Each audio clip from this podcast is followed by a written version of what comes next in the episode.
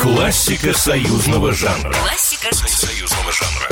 Привет вам, другие мои. Привычно листая вчера в пробке московский эфир, случайно поймал «Вечную любовь» Шарля Азнавура. И знаете, даже как-то удивился тому, что до сих пор песня не попала в плейлист проекта «Классика союзного жанра». А ведь сколько красивых русских голосов ее исполнили. Какая красивая история ее рождения. Вечная любовь в верном былие, но время зло для памяти моей. В разгар съемок культового фильма «Тегеран-43» совместного производства СССР, Швейцария, Франция, когда уже были почти отсняты парижские сцены фильма у режиссера фильма Владимира Наумова, после прогулки по этому романтичному городу возникла совершенно сумасшедшая идея.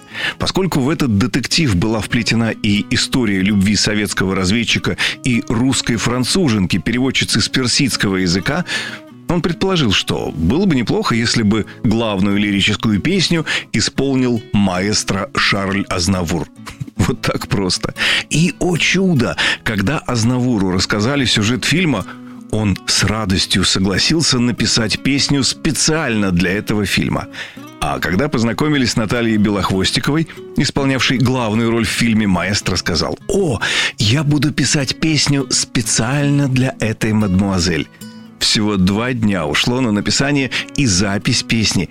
И вот уже 40 с лишним лет она сводит с ума русские сердца. Я уйти не мог, прощаясь навсегда.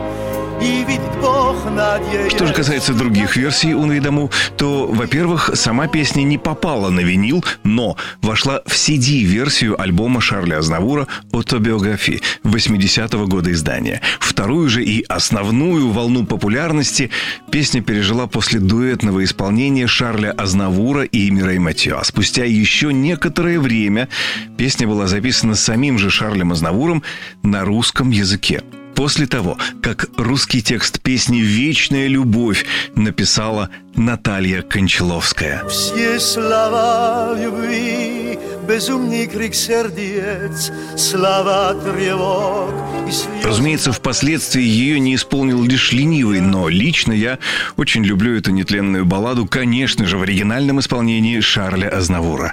Впрочем, испортить ее трудно, согласитесь. Одно из тех невероятно гениальных произведений, которое способно украсить собой любой романтичный момент в любое время года. С вами был Николай Крупатин. До скорого.